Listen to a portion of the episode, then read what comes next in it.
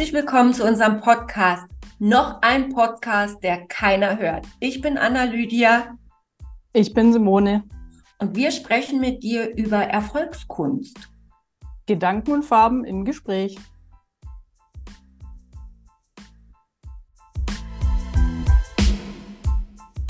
Zum Thema Bewertungen. Und wie wir damit umgehen. Ja, dann leg mal los. Ich habe mir tatsächlich gestern im Zuge eines äh, Interviews, das ich gegeben habe, oder vorgestern war das, als ich die Fragen beantwortet habe, darüber Gedanken gemacht. Ich glaube, die Frage, die war, was war das Schwierigste in meiner Kunstkarriere für mich? Und die Antwort von mir war, mein erstes Bild online hochzuladen und mich damit den Bewertungen anderer auszusetzen. Das war wirklich so, dachte ich so, ja, das war das Schwierigste. Dieser erste Schritt zu zeigen, was ich geschaffen habe und was andere davon halten, Schrägstrich halten könnten. Ja, weil uns das ja so wichtig ist, was andere von uns halten und denken. Ja, ich glaube, da kann sich, also ich kann, kann in dem Fall nur für mich, für mich sprechen. Ich glaube, da kann sich auch keiner davon rausnehmen. Also man sagt es immer mal so schnell, ach, interessiert mich nicht, sage ich auch total oft, interessiert mich nicht, was andere denken, interessiert mich nicht. Und ich glaube, so zu 90 Prozent kriege ich das auch hin, so zu leben, aber es bleibt halt trotzdem irgendwo so ein schmaler Punkt, wo es einem halt doch nicht am Popo vorbeigeht, was andere so über einen denken und ähm, ja, zu, dazu zu sagen haben. Ja, weil es eine Urangst ist, die tief in uns sitzt. Also das ist ja so eine, ich nenne es ja immer gern die Säbelzahntiger-Ängste, ähm, die einfach so tief in uns drin sitzen, die auch so essentiell sind, weil dieses, diese Angst vor Bewertung hat ja auch eine Konsequenz. Wenn Menschen dich nicht gut finden, werfen sie dich aus einer Gruppe heraus. Und früher ist man dann halt gefressen worden, wenn man alleine über Land gezogen ist und hatte eben nicht die Familie, die Rotte, die Gruppe, den Clan, wie auch immer man das damals genannt hat. Äh, da hatte man ja gar keine Chance zu überleben, alleine auf weiter Feld und Flur. Und deswegen ist diese Angst tief in uns drin, eben von anderen ausgegrenzt zu werden. Und das wir, wir denken ja mal, wir leben hier in so einer tollen modernen Welt und alles ist doch so ja, so, so, so großartig und dabei ist in unserem Hirn eben noch so viel, was tausende Millionen von Jahre alt ist. Also tausende und Millionen, nicht tausend Millionen. Wie lange gibt es den Menschen? Ich habe keine Ahnung. Ne, das sind immer wieder Fragen, die ich nicht beantworten. Du rausschneiden. das sind immer diese, diese Wissenslücken. Ähm, ja, auf jeden Fall ist es so, dass das tief in uns drin sitzt und Deswegen können wir uns davor nicht frei machen. Die Frage ist nur, wie gehe ich damit um? Genau. Weil das wird ja bei dir auch nicht 100% so sein, oder? Du kannst ja, ja auch nicht, dass du rausgehst und sagst so, äh, mir ist es zu 100% egal, was andere von mir halten oder denken. Mir ist das gar nicht egal. Ich bin nämlich so ein kleiner Ja-Sager und ich will immer jedem alles recht machen und ich will am liebsten bei allen gemocht werden. Und ähm, das ist ein Punkt, der in meinem Leben mir auch schon oft Steine in den Weg oder wo ich mir selber Steine in den Weg gelegt habe und Dinge nicht getan habe, weil ich halt unbedingt dazugehören möchte. Ich möchte unbedingt bei den Großen dabei sein. Ne? Das ist wie früher im Bus. Da wollte ich unbedingt hinten auf der Bank dabei sitzen, habe ich aber nie. Ja. Mhm. Und ähm, ja, ich wäre gerne eine von den coolen Kids gewesen, vielleicht ist das jetzt auch übertrieben. Es gab sicher auch noch welche, auf die ich runtertreten in der Schule. Aber äh, ja, ich wollte immer bei den Großen. Es gibt ja auch so einen Spruch, den ich immer wieder sage, ich würde gerne mit den großen Hunden pinkeln gehen, aber ich kriege dann das Beinchen nicht hoch. Ja, das ist halt ja auch was, wo immer wieder Thema ist. Und wenn ich dann mal bei den Großen stehe, ja, wenn ich dann endlich es geschafft habe, dabei zu sein, dann habe ich mir aber ja schon wieder die nächst höhere Ebene ausgesucht, auf die ich ja möchte und auf der ich gerne stehen möchte. Ähm, das ist zum einen, wie ich eben gesagt habe, was, wo mir Steine in den Weg gelegt werden, von mir selber, ja, Steine in den Weg gelegt werden. Zum anderen ist das aber auch mein größter Antrieb. Das ist das, was mich so produktiv hält jeden Tag, weil ich eben diesen Antrieb habe, dann in der nächsten Ebene irgendwo dabei zu gehören. Und da meine ich jetzt keine Hierarchien und, und, ja. und klassisches Modell hier, Pyramidensystem in irgendeiner äh, Karriereleiter, sondern das kann auch ja, auf einer ganz anderen Ebene stattfinden. Aber ich möchte halt in die nächste Box auch reinhüpfen und auch dabei sein. Hm. Ich glaube, bei mir ist das so ein bisschen anders. Ich war immer schon so ein, eher so ein Rebell. Keine Ahnung, irgendwie. Ich glaube, da war das eher so, dass ich immer diese Dinge, die ich gerne machen würde, so ein bisschen zurückhalten musste, weil es nicht in dieses Umfeld, in dem ich mich bewegt habe, reingepasst hat. Weißt du, weißt, weißt, wie ich meine? Weil wenn du jahrelang ähm, in der Anwaltskanzlei halt arbeitest und da in diesem, in diesem Gebiet da drin bist, dann kannst du da nicht morgens rauslaufen und hast total knallrot gefärbte Haare oder hier so eine Strähne drin oder so. Und mein Naturell war irgendwie immer schon so, dass ich so, doch, ich glaube, anders war als die anderen. Und das wollte ich auch immer so ein bisschen ausleben. Aber das, das kann, kannst du ja in dieser normalen Welt nicht unbedingt. Ja, da ist jetzt schon wieder die Frage, was ist denn überhaupt die normale Welt? Ne? Also. Ja, aber du bist halt trotzdem diesen ge manchen gesellschaftlichen Vorschriften und Normen bist du halt unterlegen, wenn du diesen normalen, in Anführungsstrichen, den normalen Weg gehst, wenn du Chefs zum Beispiel hast, wo du dann acht Stunden in Betrieb gehst, dann musst du dich da halt an die Regeln halten. Da kannst du nicht loslaufen und sagen, so, ja, ich komme jetzt in zerrissenen Hosen und äh, habe jetzt hier so einen Spaghetti-Träger-Top an und bin von oben bis unten tätowiert, was ich nicht bin, aber das geht halt nicht dann in dem Fall. Du musst dich halt an diese, an diese Norm halten, die dir von diesem Betrieb dann vorgeschrieben wird. Und ganz ehrlich, wenn du arbeitest in einem Angestelltenverhältnis, wissen wir alle, dann bist du halt 40 Stunden in der Woche, 45 Stunden von deinem Ding bist du halt in dem Betrieb drin. Mhm. So. Und äh, das, also das konnte ich nie. Für mich war das jetzt so ein richtiger Befreiungsschlag. Also das, das, das war tatsächlich was, was mich nie so, so, was ich nie so wollte, auch nie mit anderen mitzuschwimmen. Dafür bin ich viel zu viel auch so ein Einzelkämpfer. Ich will auch meinen Ruhm nicht mit anderen Leuten teilen. Ich kann das irgendwie gar, nicht so. ja, das kann ich irgendwie nicht äh, beschreiben. Da sage ich so, nee, das bin ich. Ich bin anders als die anderen. Bums. Aber mir ist trotzdem nicht egal, was andere von mir denken. Also ich hätte dann schon gern auch die Anerkennung, die ich gerne haben will. Ja, so. Ich nenne es mal so ein bisschen wie so eine Art Rampensau. Wenn ich dann rausgehe wie so ein Sänger, dann könnte ich auf der Bühne stehen, aber ich würde schon gern Applaus dafür ernten und nicht ausgebuht werden. So. Ja. Verstehst du, wie ich meine? Ah, da habe ich heute Morgen was, was Spannendes gelesen. Da ging es um Likes auf, ähm, auf Social Media, Instagram vorwiegend.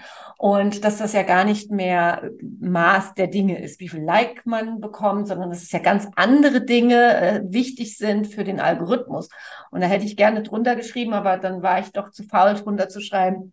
Aber äh, hätte ich gern äh, gesagt, na ja, für den Algorithmus ist das vielleicht alles nicht so wichtig, aber fürs Ego ist es doch ja, so genau. wichtig, ja, genau. dass da jemand den Like-Button klickt. Also hier gerade nochmal, falls du noch am Zuhören bist in dem Podcast, den sowieso keiner hört, dann mach doch jetzt mal eine positive Bewertung hier unten drunter, weil wir das so toll finden. also unser Ego, wir ja nicht, ne, genau, aber unser Ego. unser Ego. Wir sind ja geteilt. Also das Ego haben wir, das ist ja gar nicht Teil von uns. Das ist ja so Ne? Wie manche Leute darüber reden, als wäre das irgendwie was anderes, aber es ist doch auch Teil von uns und ich, ich stehe zu meinem Ego. Also ich finde positive Kommentare zu dem, was ich tue, total geil. Ähm, ja, und, und da hat es dann gehießen, ja, Likes. Und dann war sein Beispiel auch, äh, das, was für den Sänger den Applaus ist, ist halt für denjenigen, der auf Instagram, ähm, auf Instagram Content rausgibt, sind da die Likes. Und dann hat er so geschrieben, ah ja, wenn du ja ein Konzert gibst mit tausend Leuten und nur ein Bruchteil applaudiert, dann ist das ja genauso gut, wie wenn du ein Konzert gibst mit 100 Leuten und die Leute rasten völlig aus. Und dann dachte ich mir wieder so, du hast noch nie auf einer Bühne gestanden. Genau. Weil es gibt nichts Schlimmeres, auf der Bühne zu stehen und kein Schwein applaudiert.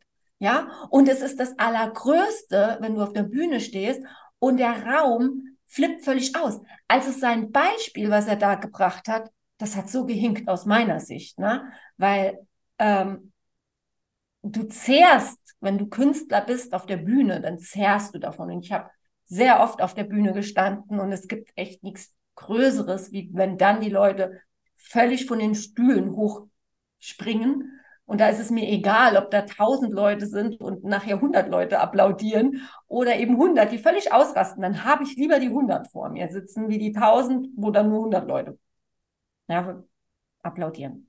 So. Wie gehst du damit um, wenn wir das jetzt mal gerade so am Schopfen packen, bei den jetzt die Leute, die, die vielleicht die, die uns eventuell zuhören, stellen sich natürlich die Frage, wie wir dann trotzdem es schaffen, jeden Tag weiterzumachen, wo ja nicht alle unsere Posts und nicht alle unsere äh, Werke, die wir schaffen, immer zu tosendem Applaus führen. Wie, wie machst du das? Wie gehst du damit um mit dieser Bewertung anderer, trotzdem am Ball zu bleiben und da was und positiv zu bleiben? ganz ehrlich, ich schaffe das nicht jeden Tag. Es gibt auch Tage, an denen sitze ich hier und denke, eigentlich müsstest du heute noch einen Post rausgeben und ich pack's nicht. Und dann nehme ich halt meistens irgendwas Älteres, schreibe das nochmal um. Manchmal nehme ich auch einen älteren Post und nehme ihn einfach eins zu eins. Aber es gibt schon Tage, da schaffe ich das nicht. Und es gibt auch Tage, da zweifle ich dran. Und dann muss ich mich immer wieder besinnen und mir überlegen, warum bin ich denn eigentlich hier angetreten? Und ich bin angetreten, um bei einer Frau einen Unterschied zu machen. Mit meiner Geschichte. Eine Frau, sage ich immer, wenn ich eine Frau berühre, wenn ich einen Menschen berühre mit dem, was ich sage, dann habe ich meine Arbeit getan.